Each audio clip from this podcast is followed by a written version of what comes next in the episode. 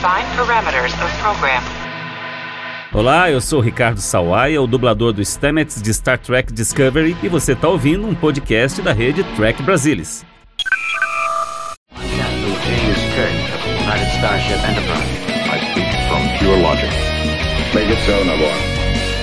You cannot deny me, Cisco. There's coffee in that nebula. Where no man has gone before.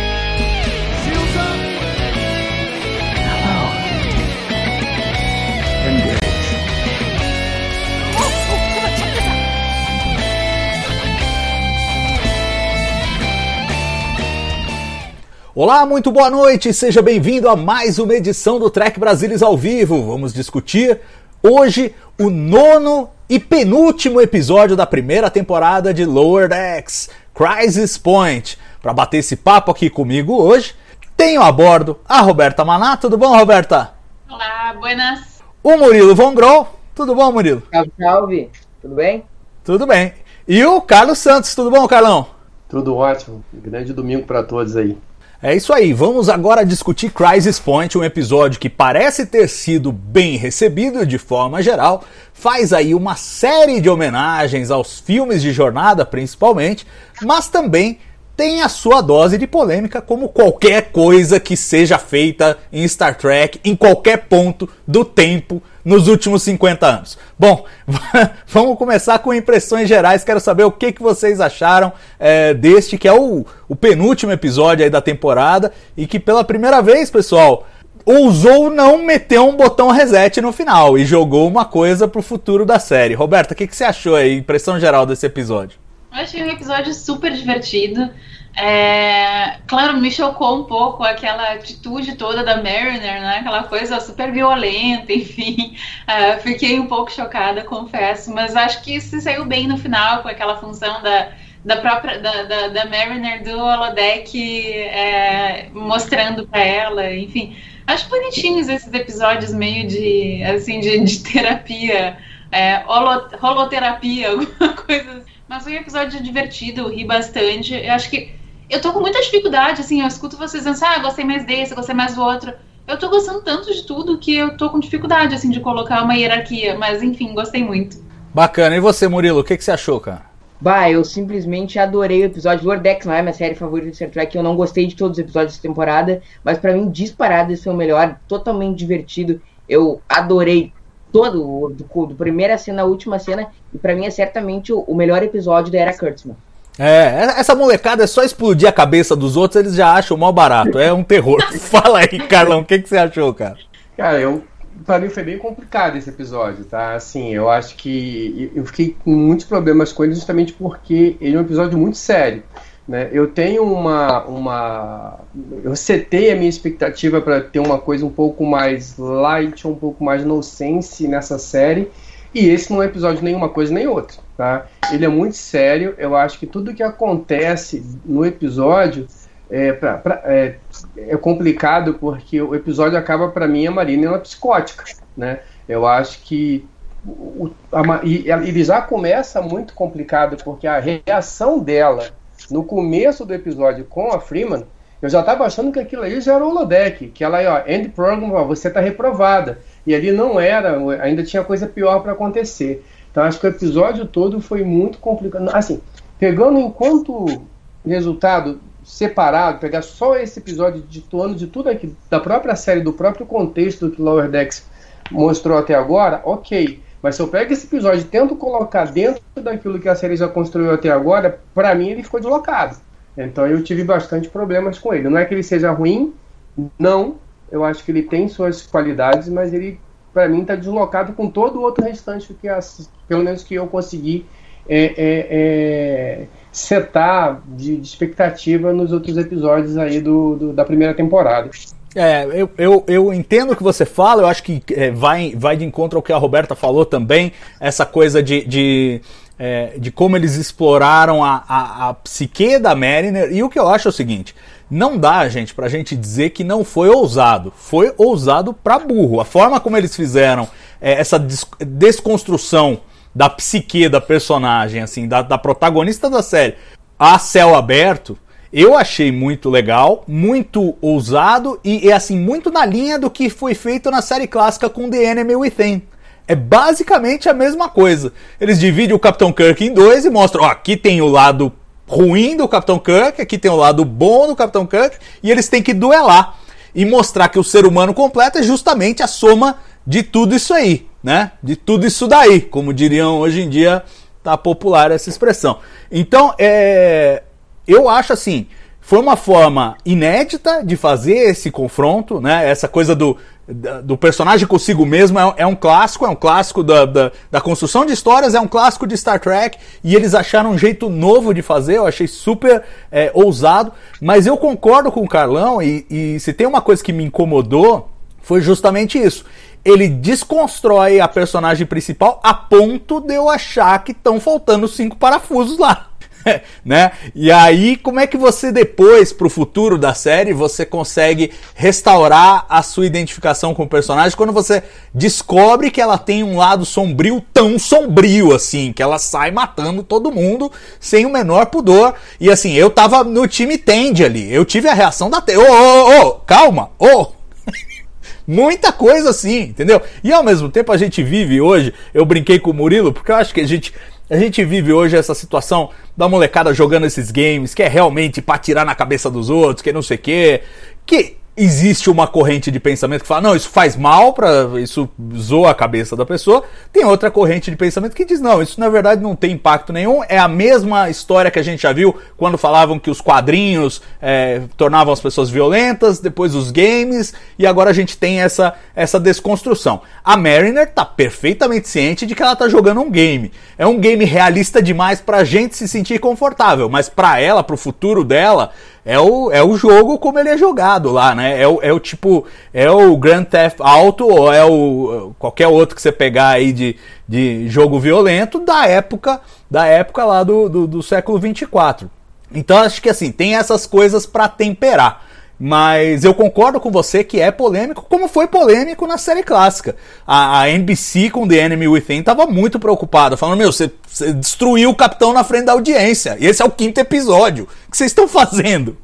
E acho que teve esse problema também aqui. O Carlão falou essa coisa do, do confronto, aí vou jogar para vocês. É, se tivesse sido na terceira, quarta temporada, você já pegou a personagem, aí você tem essa desconstrução é, não é tão grave quanto no começo, quando você está conhecendo. Faz sentido que seja o episódio 9, mas talvez não fosse o episódio para a temporada 1. Carlão, você que viu mais problemas com isso, você sente que esse é um problema? Como é que você vê isso à luz desse, desse contraste com The Enemy Within? Enfim, como é que você encara essa coisa toda?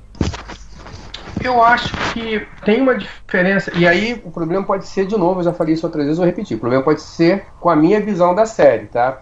A, a série clássica ela tinha a premissa de ser uma coisa séria. Né? Séria no sentido de é, dentro daquele padrão que era de séries lá na, quando a série foi lançada, é, de ser uma série que tivesse um, um, uma, uma construção melhor é, de, dentro desses parâmetros do que era a série naquela época. E Lower Decks, eu, eu, eu não espero isso Lower Decks, né? Eu espero Lower Decks seja uma coisa um pouco mais tranquilo, um pouco mais suave.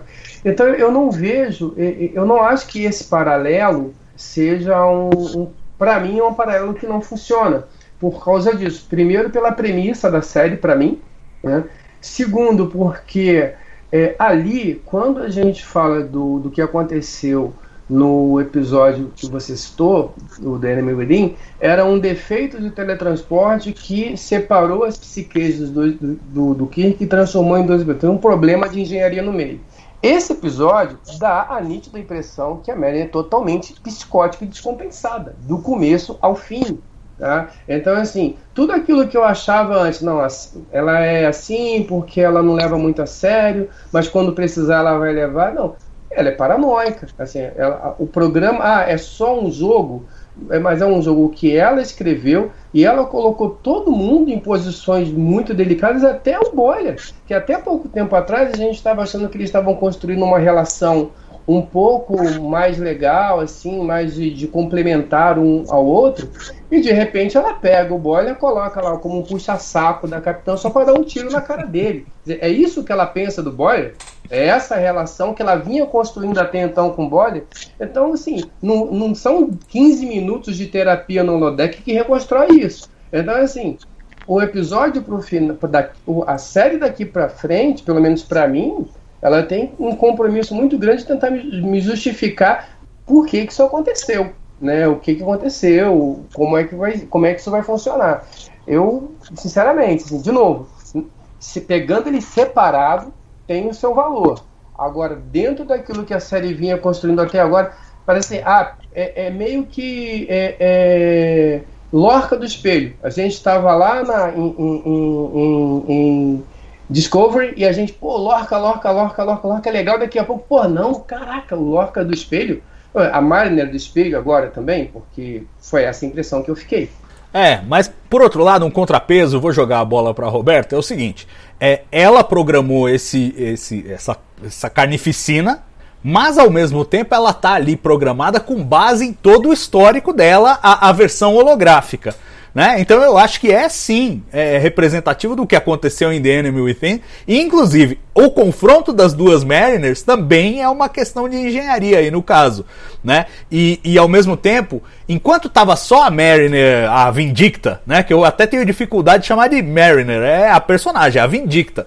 Enquanto tava só a Vindicta lá é, realmente você fala, meu, ela é doida, ela é doida. A partir do momento que você tem o confronto da Mariner, que é baseado em sete anos de registros de diário pessoal dela, ou seja, é bem fiel a quem ela é, contra a Vindicta, Aí você cria esse contrapeso. Você fala, não, realmente é uma pessoa completa, como o Kirk era uma pessoa completa e ele tinha dentro dele o lado mal e o lado bom, e você tem esse confronto. Esse contrapeso, Roberta, de, de, de haver essa, essa Mariner do bem dentro do programa, não ajuda a restaurar essa coisa e a gente não, não sair do, do episódio falando, meu, ela é uma doida psicótica?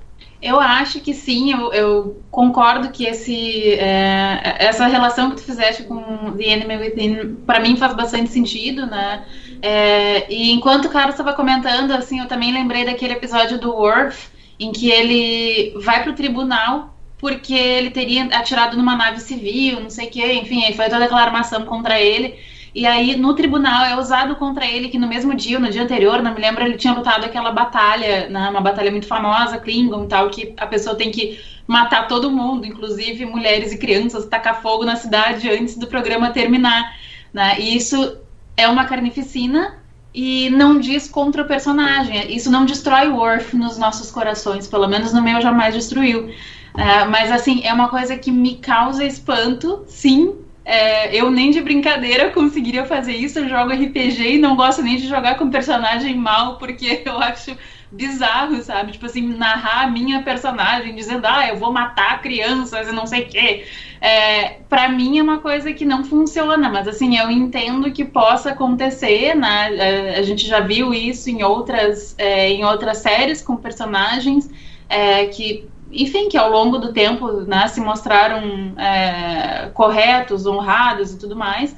É, mas eu também acho que isso mostra um momento muito particular. Assim, acho que todos nós já passamos por, é, por situações em que a gente tomou alguma atitude que depois a gente para e pensa: opa, calma aí, essa essa é a pessoa que eu quero ser, essa é a melhor versão de mim mesma, talvez não, sabe? Então acho que ela, naquele momento ela tava muito puta, ela tava muito braba, e eu acho que as pessoas brabas elas viram irracionais. Né? Muitas vezes a gente perde a razão, né? Nem todo mundo tem aquela capacidade vulcana de centrar, respirar fundo e pensar, mas é isso mesmo, sabe?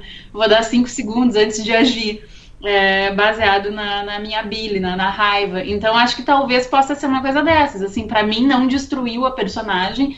É, novamente, eu fiquei chocada, sabe? Mas aí, assim, pensando em todas essas coisas e pensando em como eu acho interessante um personagem ser construído de uma forma mais é, completa e sabendo que todos nós também temos, assim, ah, eu queria matar essa pessoa, né? Todo mundo tem esse momento mas o meu chefe tá não sei o quê.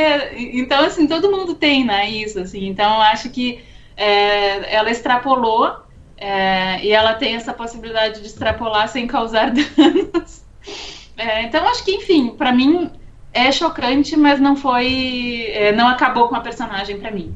É, agora, uma coisa que eu acho que todos nós podemos concordar é que é uma análise de personagem super, super adulta. Não é uma coisa tipo, ah, uhul, vamos fazer uma brincadeirinha. Murilo, você que é o mais jovem de nós, foi uma exploração muito adulta da, da personagem. O que, que, você achou e como é que isso abala a percepção que a gente tem da série? O Carlão já sentiu um contraste enorme entre o que ele costuma esperar de Lower Decks e o que foi entregue nesse episódio. Como é que você vê esse, esse contraste entre expectativa e o nível de, de, de, narrativa adulta que ela entregou nesse, nesse episódio aí? Não, isso eu concordo sim, você está absolutamente certo. Não é, definitivamente não é um episódio para criança eu acho que eu acho que nesse episódio eles claramente traçaram uma fronteira. Acho que pelo menos a partir de hoje, se seguir atuar desse episódio, Lordex não é mais uma série infantil. Não acho que não é esse tipo de público que ela vai procurar mais. E mas eu achei assim absolutamente genial o que eles fizeram de acho que todo mundo tem seu lado negro, seu lado bom, um troço meio Kylo Ren assim. Eu acho muito mais vantajoso explorar personagens dessa forma, que ninguém é aquele troço Luke Skywalker, sou do bem, o mocinho e o vilão. Eu acho que a Star Trek tem muito, muito a ganhar desenvolvendo melhor os personagens, menos como o ideal do ser humano que é maravilhoso, assim. Eu acho que foi muito ousado eles terem feito isso, mas eu gostei demais. Eu acho que, obviamente, não é todo mundo que vai gostar, mas eu acho que foi um passo importante para a construção dos personagens de Star Trek. Se tu for pegar vários personagens da história de Star Trek, é sempre aquele ideal de ser humano, a pessoa que não erra. E eu acho que foi absolutamente demais eles terem feito. Eu vibrei com o episódio. Agora, Carlão, o que, que, você achou do, do conselheiro papagaio que só pensa em comida? Cara, muito legal, né? Eu, eu sou um fã de quadrinhos, assim, embora o, o professor Pardal ele não, não, não fosse um, um psicólogo, mas eu lembrava do Pardal toda vez que eu olhava para aquele passarinho ali da minha infância. Eu achei bem divertido aquilo ali. E as metáforas de comida o tempo todo, assim. Eu imagino, né? Como é que esse cara passou no curso de psicologia, porque você pega uma pessoa irritada e ele fica toda hora, não, você parece uma salada de sentimentos. Não, você tá, agora parece um abacaxi. O cara, opa, aí sim, eu vou sair daqui, eu vou pegar esse cara e eu vou matar esse cara aqui. Bem divertido, sim, eu achei bem, bem, uma sacada bem legal. E, e eu acho que é um contraste, porque assim, a gente só conhecia a, a de conselheira a a Diana Troy, né? E quando fala, vamos ver o conselheiro, você meio que antecipa alguma coisa assim, você dá de cara com um papagaio, parece que a pessoa tá num, num pesadelo, né? Se ela tá num sonho, ela tomou LSD, alguma coisa assim, e tá viajando com aquilo ali. Vai ser bem divertido, assim, bem legal. É. Não, e, e, ele foi o primeiro cara que sugeriu para ela, não, você precisa aliviar aí essa tensão toda e tal, e sugere para ela fazer uma parede ela não faz uma paeja, mas enfim, é, é, eu não sei como se faz paeja. Mas se for uma Deve carnificina, é, se for uma coisa meio, meio é, agressiva, meio tosca, aí talvez tenha sugerido a ela a ideia do holodeck. E uma coisa que a gente percebeu com o nosso querido papagaio, aliás, duas, e eu adorei o papagaio, é assim, é, primeiro, nem todo conselheiro a bordo de uma nave precisa ser um oficial da frota. Ele claramente não é um oficial da frota. Ele é um psicólogo de bordo. Ele tá lá e ele não é oficial e ele atende as pessoas. Essa é, é, é a coisa curiosa do ponto de vista do universo.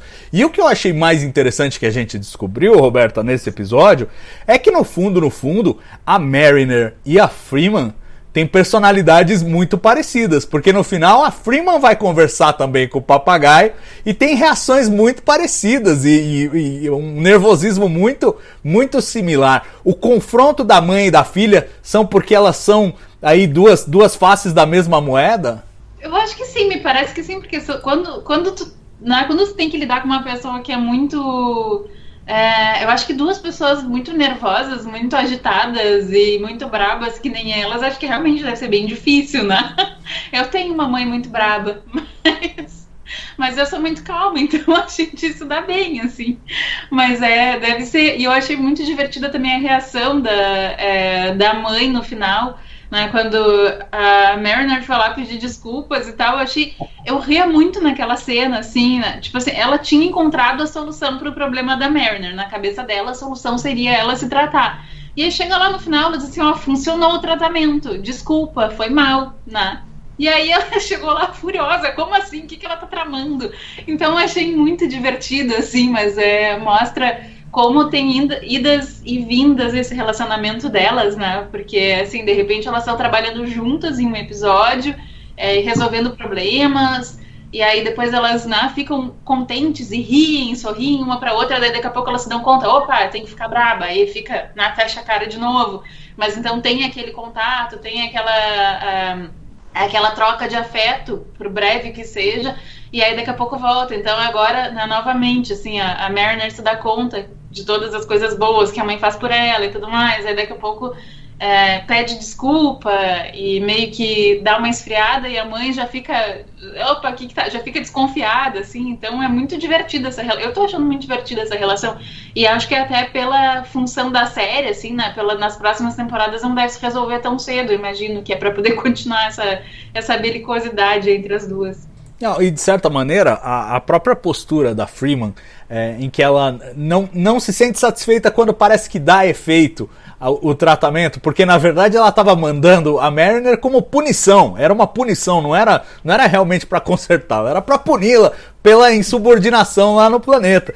E aí a gente, a gente vê, não só vê essa, essa coisa é, das duas serem muito parecidas, mas também, Murilo, o fato de que a, na cabeça da Mariner a Freeman é uma vilã, né? A ideia do Vindicta, do Vindicta, Vindicta, é, ou seja, de, de vingança, de buscar, buscar se vingar. E, é, na cabeça da Mariner, de alguma maneira, a mãe dela faz muito mal a ela, é, sei lá, protegendo-a. É, é, é, meio, é meio complicada essa relação, mas parece que a, a, a Mariner seria uma oficial da frota exemplar se não tivesse que lidar com a mãe. É, é o que a gente sente desse episódio. Você acha, você acha que é por aí? Como você vê a relação da, da mãe e da filha aí?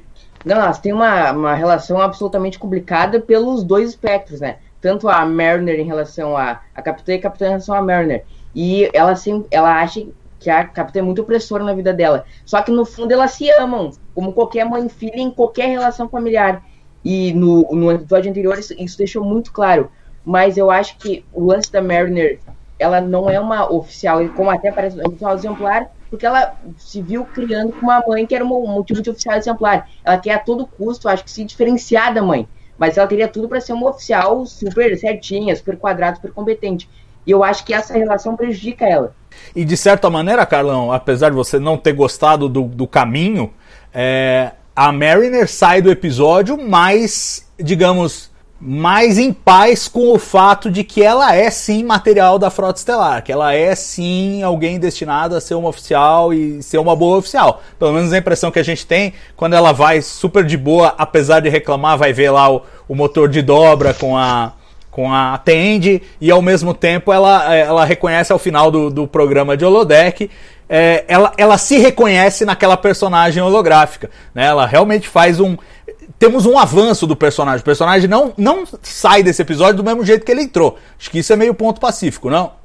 É, mas não é a primeira vez que acontece. Acho que em alguns outros episódios, assim, a gente teve. Não, em que ela reconhece alguns valores da frota estelar em alguns momentos. Então, não é a primeira vez. Eu acho que isso ficou muito flagrante pela, pelo, pela, pelo impacto que o, que o episódio causa.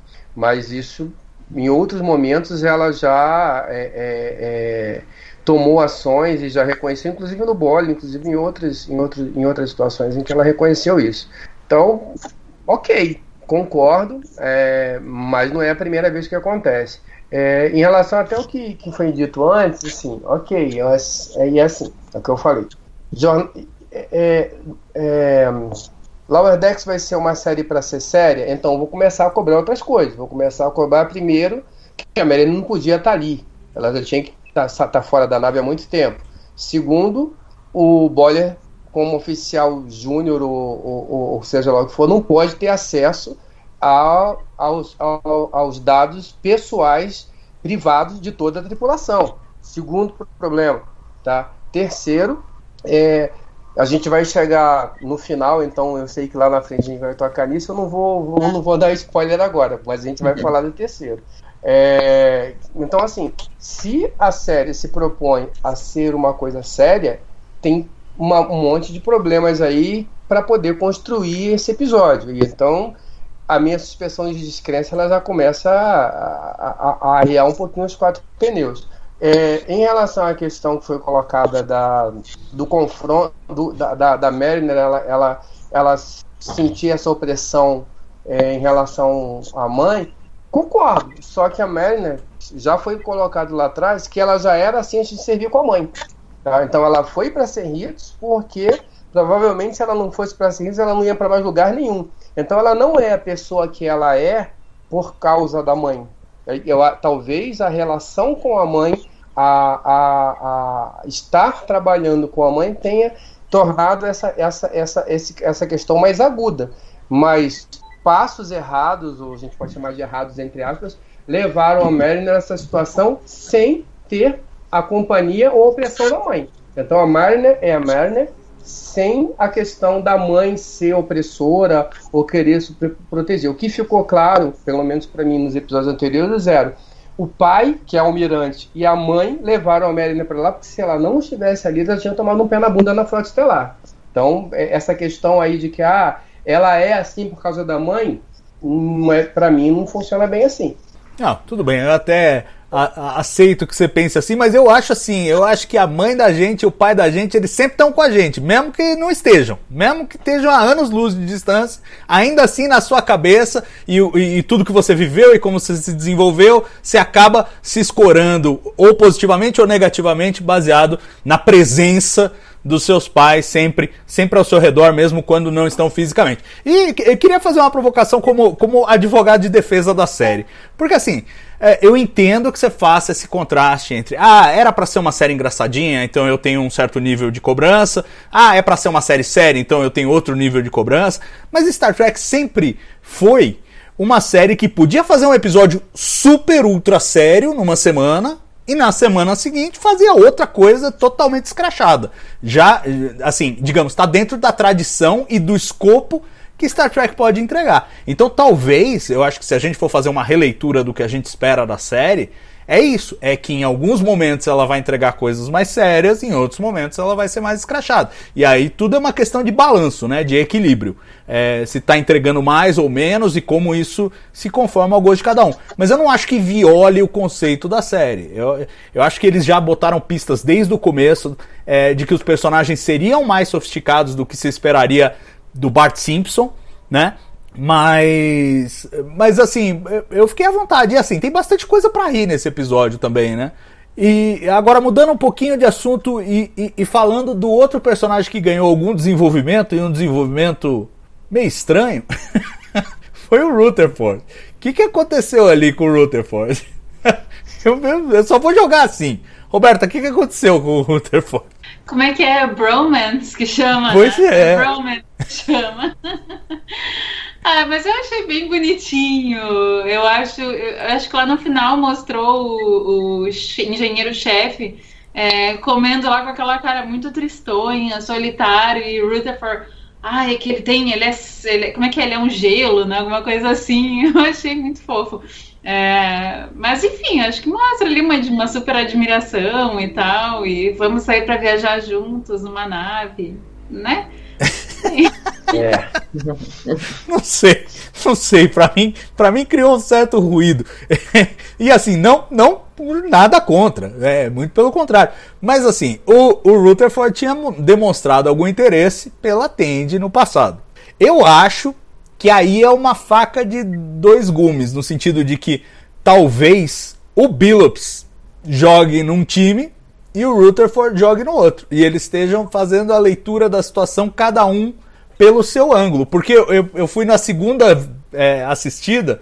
E quem propõe a coisa de sair com a nave, só os dois, tal, é o Billups, o Billups holográfico. Não é, não é o Rutherford.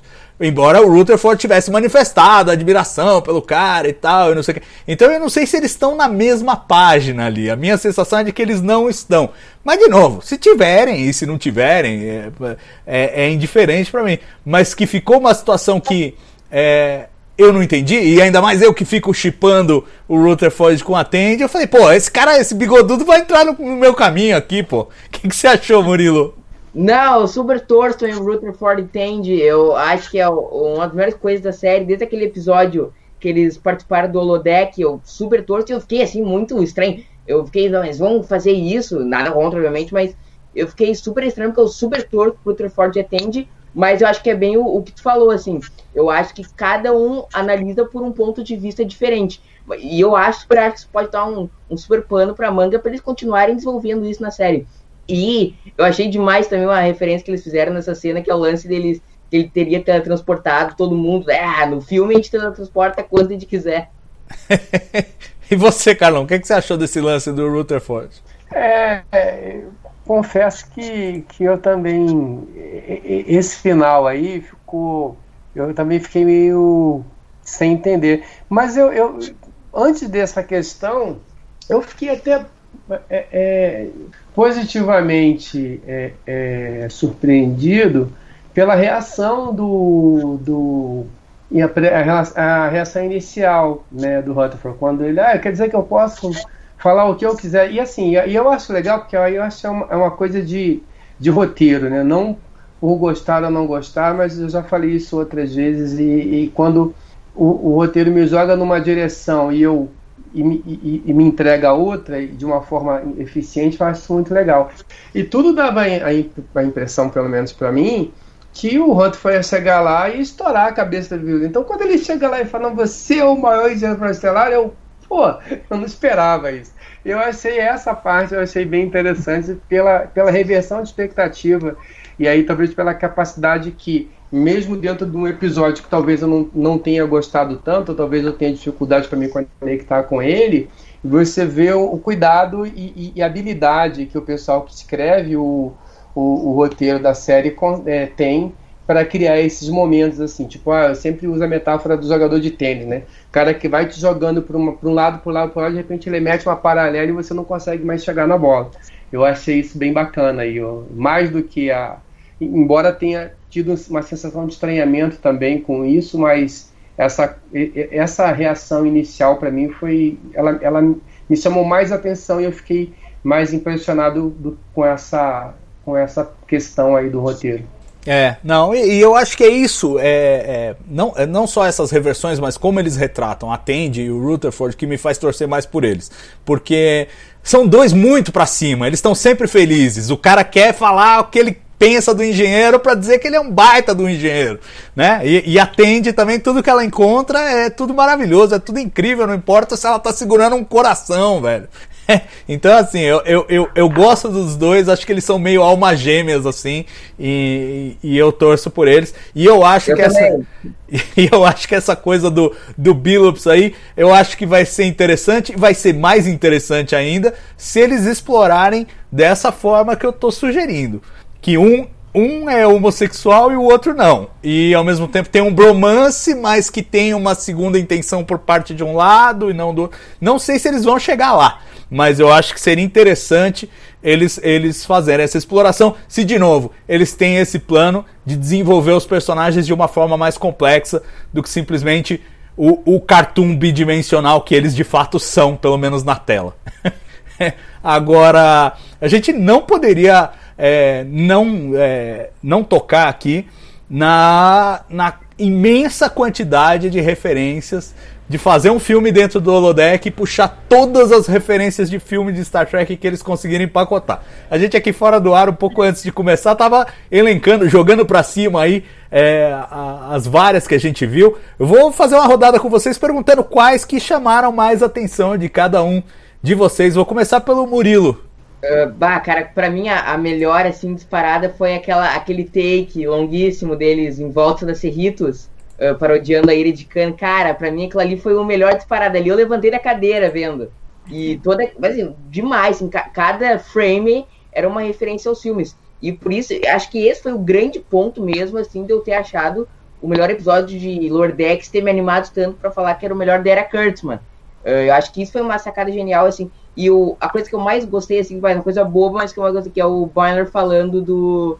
Se, pra ver como era filme, que se fosse série, eles chamariam Enterprise. e você, Roberta, o que, que te chamou mais atenção? Eu ia falar da cena que o Murilo falou, mas enfim, como ele já falou, então eu vou comentar da, da cena do, da capitã e ele dos seniors na, na água que me lembrou um pouco aquela cena do Worf sendo hum, é, mudando de patente, recebendo, acho que ele passou de lieutenant para esqueci. É, tenente para tenente comandante. sênior pra tenente comandante. Isso aí. É isso? É isso. E você, Carlão? Ah, tem várias, né? Mas é, eu, a do, do, do filme, eu acho que até pelo tempo, tudo. Mas para ficar com uma, acho que a. É, aquela que o. Eu até me. Os lens flares, né, do, do, do J. Abrams, eu acho que a hora que bate na ponte lá e você vê aquelas lentes, aquela, aqueles holofotes, aquelas lentes, assim, você lembra dos filmes do, do, J, do JJ, né, e, e é legal que eles façam essa referência também pro, pro, pra, pra Calvin Timeline, né, eu achei bacana. Mas É. tem várias, né. É, não, não. eu- o que eu mais gosto nessas referências todas é que elas dialogam com a gente, com os fãs, de um jeito que assim, é quase como se tivesse um episódio sobre o episódio e eles conversando com você. É quase uma trilha de comentários ao longo do episódio. Porque essa do, essa do Lens Flare eu, eu achei maravilhosa pelo seguinte: olha o que eles estão dizendo. Eles estão falando, olha. Eles só querem tornar o filme mais bonito. É a mesma ponte, é o mesmo cenário. Eles só botaram uma lâmpada ali que gera um flare na câmera. E fica mais, a imagem fica mais diferentona. É só isso. E na, na entrada em dobra também tem um efeito diferente para dizer: olha, não, aqui orçamento de filme a gente capricha mais. a- o tour da nave também achei maravilhoso. E assim, o Billups chorando é demais. Eu tive que, na recapitulação, eu tive que incluir a imagem do Billups chorando, porque pra mim aquilo é sensacional. De novo, ele tá. Ele é, é, é, o- é o diálogo paralelo dos caras com a gente, né? Tipo, não, a gente sabe o que o, que o Kirk sentiu lá no, no tour da Enterprise. No primeiro filme, viu, Murilo? Tem na Ira de Khan também uma versão mais curta, mas é Não, porque é a mesma, é porque é a mesma cena. Eles reciclaram pra economizar, mas ela foi produzida para o filme. E, e- Não, sim, a, e a carga emocional, desculpa, a carga emocional vem no filme. Depois a ira de Khan é meio tipo, ah, vamos lá pra Enterprise. Pronto. É, não, é que, é que o, a Nairi no filme 1 é interminável, né? Metade do filme é aquele take, né? E, e- e tem gente que odeia e tem gente que ama. Eu amo, eu Não, adoro. pulo, eu acho que o filme, depois daquela cena, ele começa a cair. Ali ele é fantástico. Eu adoro aquela cena. E, e, de novo, a brincadeira do- dos, dos- dos roteiristas aqui falando: não, a gente sabe. A gente sabe o que vocês sentem. Tem umas coisas muito obscuras. Eles conseguiram citar o Zon. Que seria o, É. substituto do Spock na fase 2, numa série que nunca existiu. E, o- e aí, de novo, boa. o diálogo, o diálogo, o Bonner, mas quem é Zon? Exatamente. a Mariner fala. Tipo, é muito meta o negócio, entendeu? E tudo muito meta, assim, pô, a, a, a Cerritos caindo, é como a Cerritos. É, é como a Enterprise D caindo em Generations. O, o Carlão citou o negócio da ponte lá. Deles numa ponte. Como é que é que a, a Mariner fala? Da, assim, é porque ela cita num determinado momento, não, você, eu, eu, eu, eu estava preparada para lutar para lutar contra você numa, numa passarela instável de metal, que é a cena do Kirk lutando contra o Soren em Generations, né? É, Tem exato. muita referência a Generations, toda aquela sequência da de rapina explodindo e aí cai, e a nave cai na, atmo- na atmosfera. O, toda essa parte é recheada de referências de Generations, que, pra, que é o meu filme favorito da nova geração.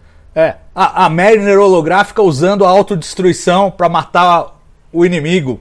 Que o, o Kirk usa no Star Trek 3. E, e- e o, e o torpedo também na- no planeta depois. e ela Torpedo levanta. Gênesis, Aí entra o exato. Da Vinci.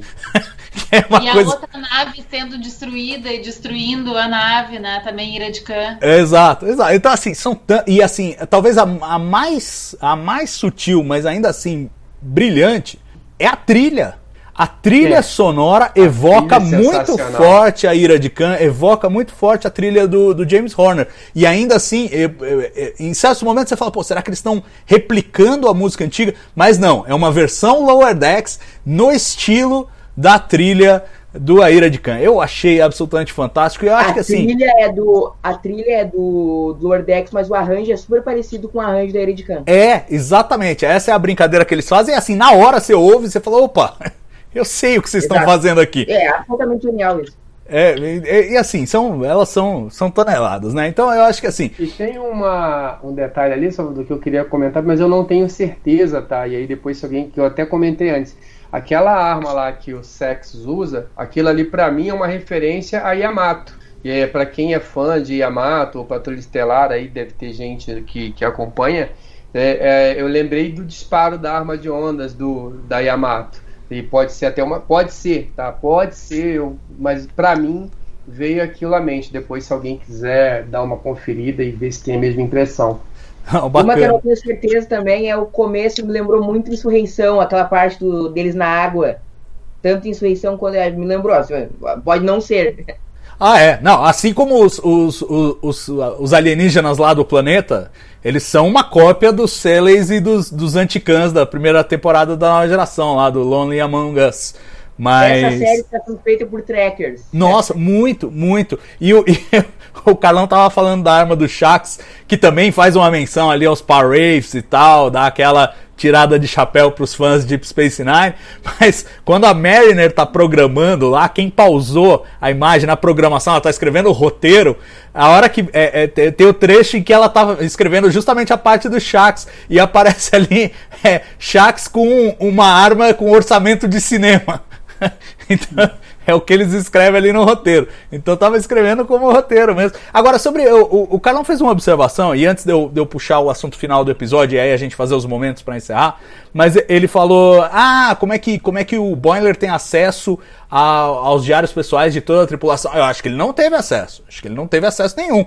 Ele só mandou o computador pegar aqueles dados e criar o algoritmo de comportamento dos personagens baseado naquilo. Mas é tipo, é como é mais ou menos como os dados de mobilidade tá. é, que a gente tem aí, se as pessoas estão respeitando isolamento ou não. Né? As empresas de telefonia celular falam se o celular ficou em casa ou não ficou em casa, mas não dizem individualmente o celular de cada um. Falam só, X% ficaram no mesmo lugar, Y% é, se deslocaram pela cidade. Eu acho que é mais ou menos isso. Ele não teve acesso aos diários. Defendeu bem, defendeu bem. Tanto que no final e aí é, é uma falha do computador. No final, o programa entrega para ele um segredo que ele não sabia. Né? E aí entra no nosso, no, acho que no assunto final que a gente tem para discutir antes de fazer os momentos do episódio, que é esta grande revelação, né? O fato de que, é, primeiro que para nós eu acho que era uma dúvida e a gente estava já mais inclinado a achar que a tripulação já sabia que ela era filha da capitão, mas agora a gente não só tem a confirmação de que não sabiam, como descobre que vai ser um grande problema agora que o Boiler sabe. E o Boiler nervoso fazendo aquela entrevista totalmente atrapalhado porque ele sabia de uma coisa que ele não podia saber é absolutamente genial. Mas eu quero saber o que vocês acharam dessa revelação. Eu, de minha parte, fiquei satisfeito que parece ser uma coisa que vai desenvolver mais os personagens e a gente vê uma coisa que não é um botão reset, que não termina o episódio e esse problema desapareceu, como tantos problemas desapareceram ao longo dessa temporada. Faz a.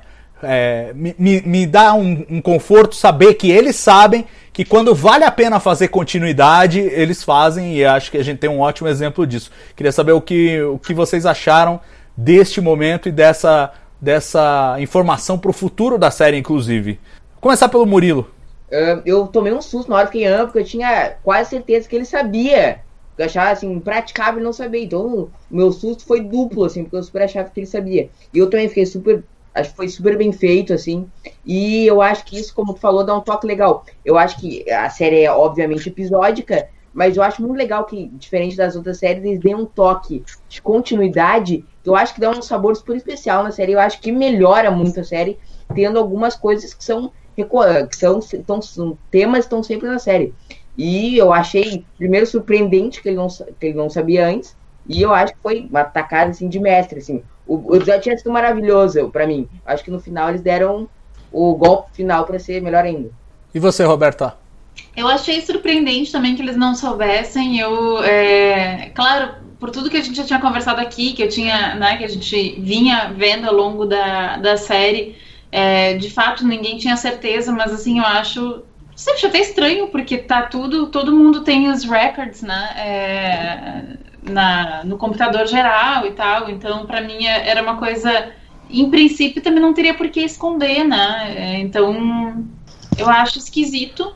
É, mas acho que é um problema divertido, assim, colocando a esquisitice de lado, eu acho que vai ser um problema legal para ver o Boimer, que é muito nervoso, muito ansioso, muito uma pessoa é muito problemática, assim, né? Ele é meio Sheldon, de não, né, não consegue mentir, né? Tem todo aquele problema mais é, social, assim, então acho que vai ser divertido. E Carlão, a gente tinha a, a percepção, eu pelo menos, de minha parte, eu tinha a convicção de que pelo menos o Ransom sabia. Porque tem aquele diálogo dele com a Capitão mais cedo em outro, em outro episódio, é, em que ela tá dividindo com ele o problema de não sabe o que fazer com ela e tal, e não sei o que, e ele dá uma sugestão lá de dar as piores, as piores tarefas para ela tal, e não sei o que. Me deu a impressão ali de que ela sabia, é, de que ele sabia de quem se tratava. Acho que ainda é possível, né? Que ele saiba, mas os demais não saibam. O que, que você acha disso? É, Eu, eu só queria. Vou responder a sua pergunta, só queria aproveitar para levar um pouco a minha cara com a Roberta, né? Porque para ela não achar que eu odeio o Voyager tanto assim. É um- uma referência que a gente esqueceu, pelo menos eu esqueci, é o worst case cenário da, de Voyager, que é um episódio que os Maquis escrevem no holodeck e que a, em que eles tomam a- o controle da nave e é, e é reescrito também a partir de um programa que o Tuvok tinha escrito. Então acho que isso é uma referência forte também para esse, esse episódio aí. Tá bem, Roberto? Ó, Muito bem lembrado, mas agora já é tarde, Carlos. Eu já acho que tu odeias. não, mas Eu vamos, nem lembrei trabalhar isso. Voltando Mas para a tua memória é Salvador. melhor do que a minha. Não, mas ó, vamos lá, vamos trabalhar isso.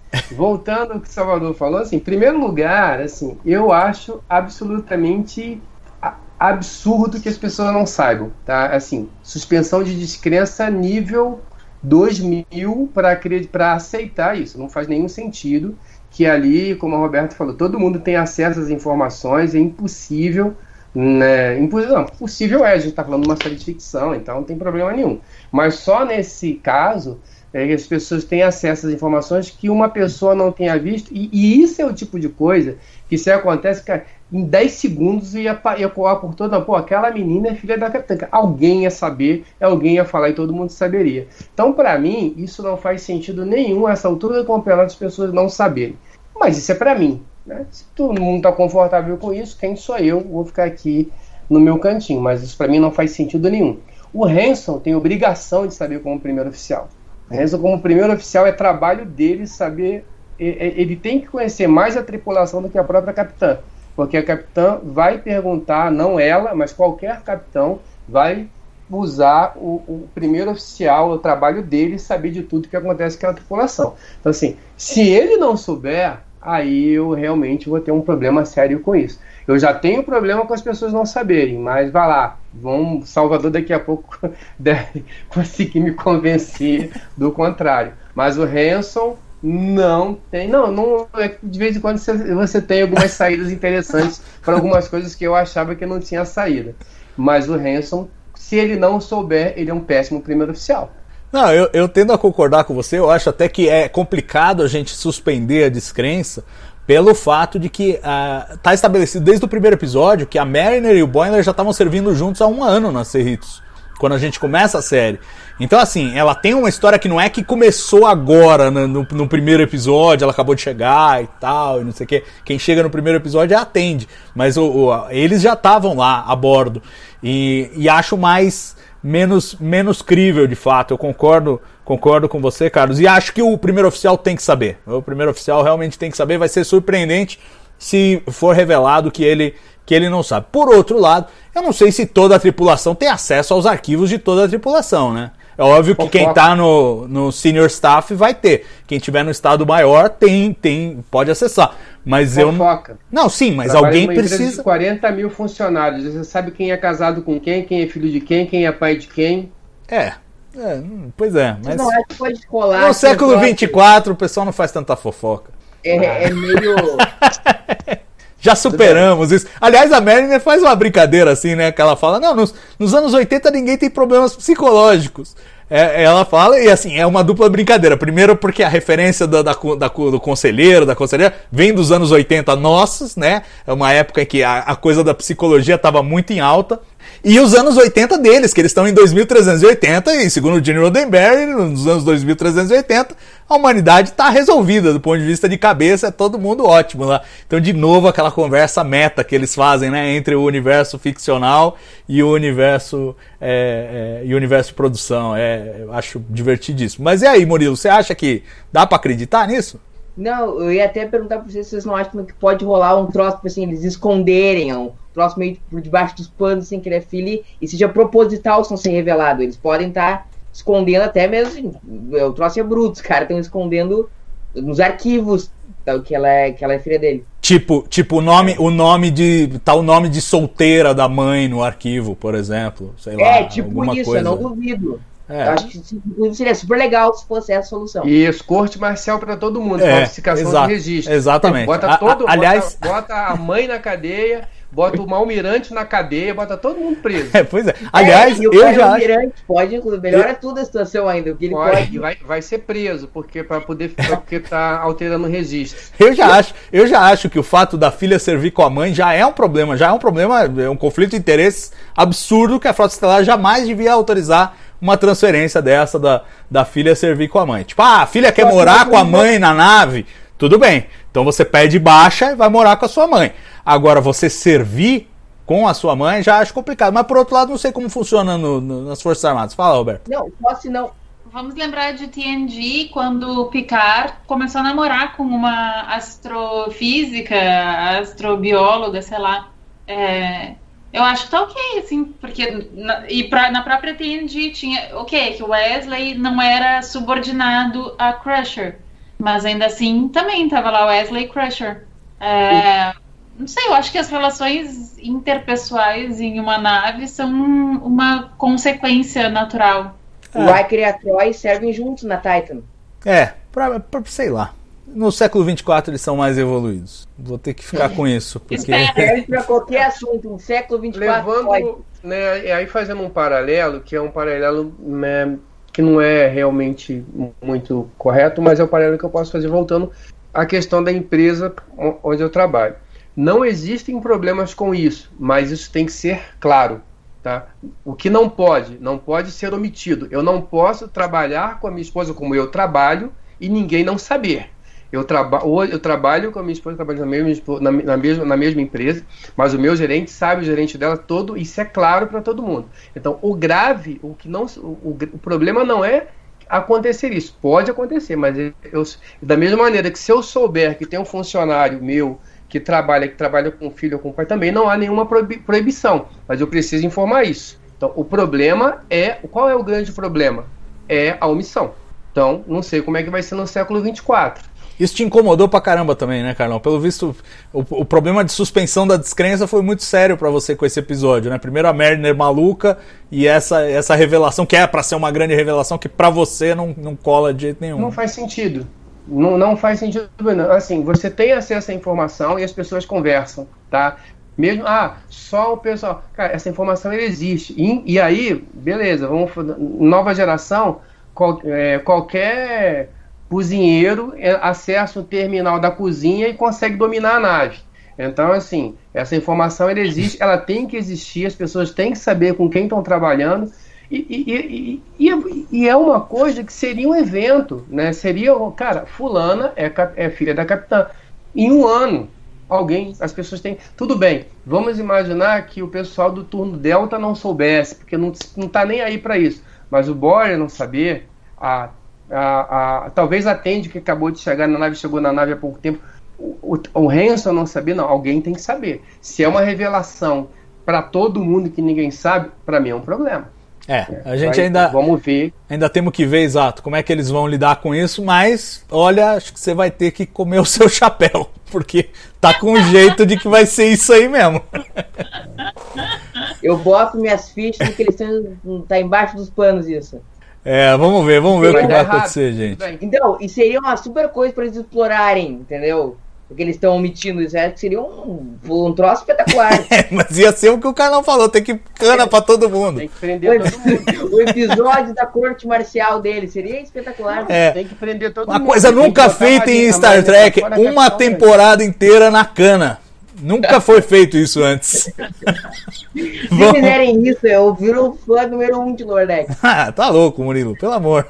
Vamos, vamos fazer os, os momentos, vai pessoal. Vamos começar pelo momento chip de emoção.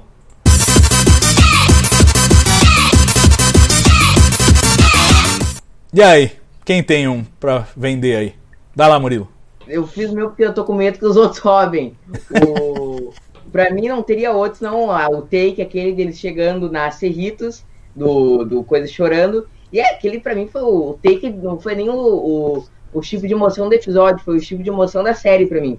Eu achei aquilo ali disparadamente o tipo de emoção do episódio. Me emocionou. Bacana. E você, Roberta? Olha, não teve nenhuma cena que tenha me emocionado de verdade. Assim, eu, eu posso pensar em cenas que eu acho bonitinhas e tal. Tipo essa da chegada, o Rutherford com o chefe de engenharia, é, essas coisas assim, mas não teve nenhuma cena que especial, assim, que eu tenha pensado, nossa, bateu. E você, Carlão? Ah, eu acho que, assim, dizer para foi super emocionante, mas eu acho muito legal a hora que a, a Mariner aparece para defender a mãe da Mariner, da Vindicta. Eu acho que, apesar de todos os problemas que eu tive com o episódio, é, tirando um pouquinho da minha, da minha visão cética em relação a ele, acho que essa cena é bem legal, né? Da, da aparecendo e não, você tira, tira a mão da minha mãe e, e defendendo a mãe. É, eu acho que isso foi um aspecto legal. Para mim, foi o, o, seria o tipo de emoção, seria esse momento aí. Ah, bacana, muito bem lembrada. E é aquela história, né? Tipo, aquela é a Mariner. A Vindicta é uma personagem que a Mariner criou, pra... mas aquela é a Mariner, aquela que defende a mãe. Então, eu... apesar dela ser, a... por um lado, ela ser a holográfica, ela ser a fictícia. E eu acho isso sofisticado no episódio, mas fala. Mas talvez, o Salvador, seja exatamente isso, tá? E aí, é, talvez assim, a intenção de quem escreveu o episódio seja assim. É, criar uma personagem que não é a Mariner é justamente para não comprometer a personagem que a gente conhece. Para mim não funcionou, mas pode ter sido essa, essa intenção. Não, eu não só confio nisso, como eu tenho certeza de que a Vindicta ainda vai voltar em outras aventuras no Holodeck. Eu tô convencido de que eles gostaram da personagem. E a Mariner claramente também gosta. Então, agora pro chip de emoção, já que a gente não mencionou, eu vou citar a referência ao Star Trek 6, A Terra Desconhecida, as assinaturas no final, que foram feitas dessa vez como realmente o Nicholas Meyer queria que fossem feitas. Ele queria que fossem os personagens assinando. E no final, por questões de produção, último filme da série clássica e tal, e não sei o que, quem assinaram foram os atores. Aqui foram os personagens como o Nicolas Meyer queria que fosse feito em, em Jornada 6. Então vou, vou ficar com essa como chip de emoção, só para não repetir, porque senão eu iria com, com o Murilo no, no, no tour pela nave ali, que eu achei maravilhoso. Vamos agora para o momento carimbo do Jim.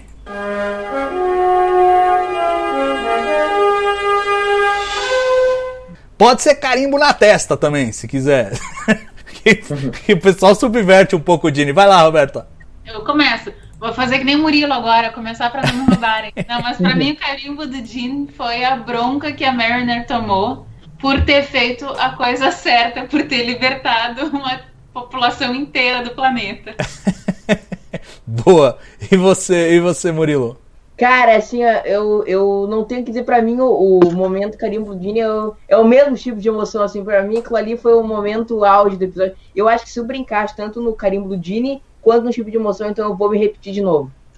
Tá, tá valendo. E você, Carlão?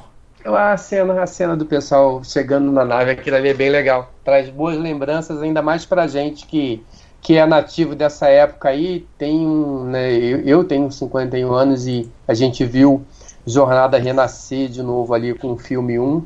E essa cena, como você falou, né, o Salvador, essas cenas elas contam outras histórias atrás de cada cena. Então essa é uma referência bem legal e, e, e tem ali o, o, carimbo do Dini para mim naquela cena por causa disso. Não, bacana, mas, mas eu vou acompanhar a Roberta. Eu acho que tematicamente, aquela coisa de tipo, eu sou o Capitão Kirk, a primeira diretriz vai pela janela quando tem uma injustiça brutal acontecendo, e dane-se o Val, e dane-se o Landro, e acabou. Então eu, eu, gosto, eu gosto da escolha dela, eu vou com ela nessa. Vamos terminar com o momento cérebro de Spock.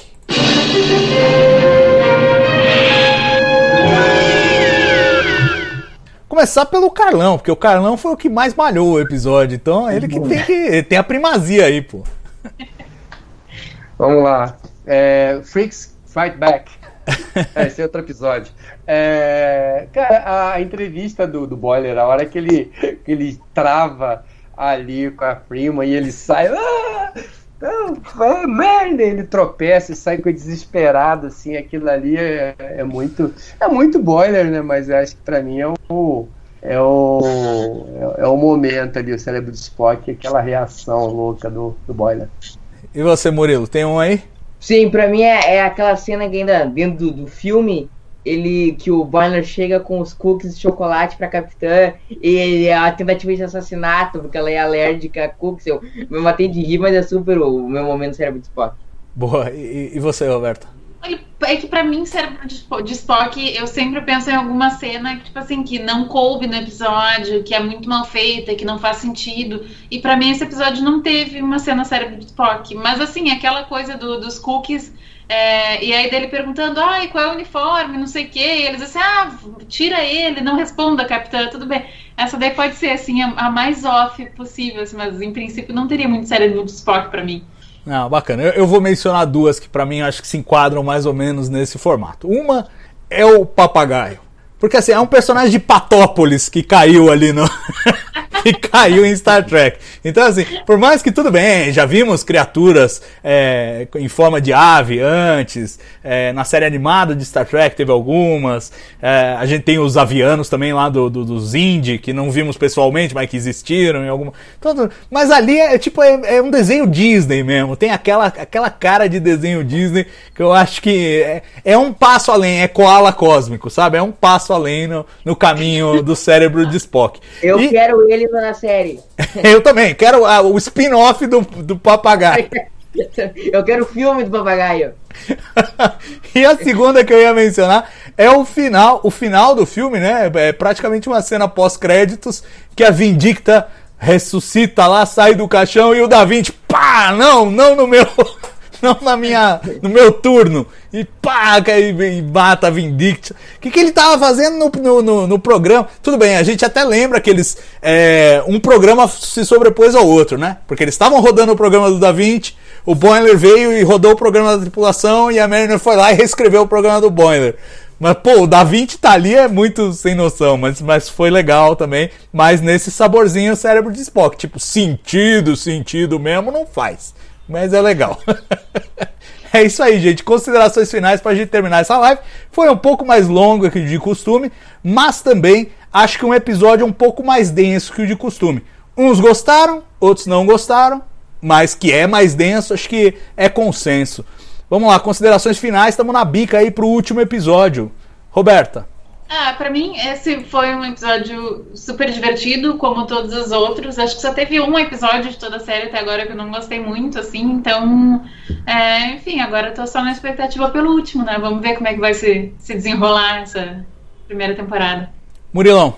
Eu vou repetir o que eu falei no começo. Eu acho que Lower Decks arrancou super bem. Eu acho que no meio ali, no entre o episódio 4 e o 7, ela foi um pouco problemática, assim, ela, ela arrancou super bem e ficou instável. E agora eu acho que nesse episódio ela voltou e voltou assim. Eu até exagerei no conhecendo pra mim que era o melhor episódio da era Kurtzman. E eu simplesmente adorei o episódio. Eu acho que ele salva a temporada pra mim. Exagerou? Exagerou ou você acha isso mesmo, cara? Porque agora eu fiquei confuso. Você exagerou ou você acha é, mesmo? Pra mim é o- o melhor episódio da era Kurtzman. Tá bom, Eu beleza. adorei. A despeito de eu não estar adorando a série, mas pra mim é um episódio, assim, ele transcendeu em outro nível, assim, velho. Carlão, que com certeza não concorda com você. Fala aí, Carlão. A despeito de eu estar adorando a série, eu acho que ela não precisa ser salva. Não. Acho que na média ela vai bem. né? Como o Salvador falou, como todas as séries de jornada, elas têm seus altos e baixos, pontos positivos e negativos. A gente não tem um voo de cruzeiro.